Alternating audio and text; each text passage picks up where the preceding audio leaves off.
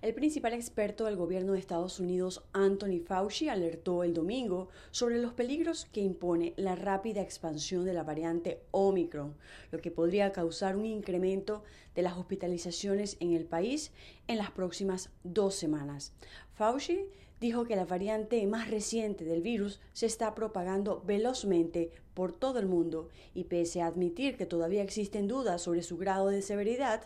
aunque hay estudios que indican que es más leve que otras variantes, apuntó que el hecho de que se transmita con tanta facilidad la hace igualmente peligrosa. Por otra parte, la farmacéutica Moderna dijo el lunes que media dosis de su refuerzo protege 37 veces más contra la variante Omicron del COVID-19 que solo estar completamente vacunado, mientras que una dosis completa de su refuerzo eleva los anticuerpos hasta 87 veces más.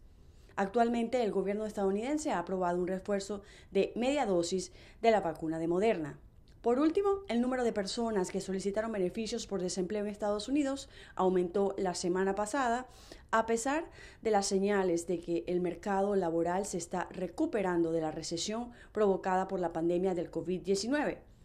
Según el reporte divulgado el jueves por el Departamento del Trabajo, las solicitudes aumentaron en 18.000 a 206.000 en la semana que terminó el 4 de diciembre, una cifra baja entre las tasas históricas. Desde Washington, Sofía Pisani, Poste América.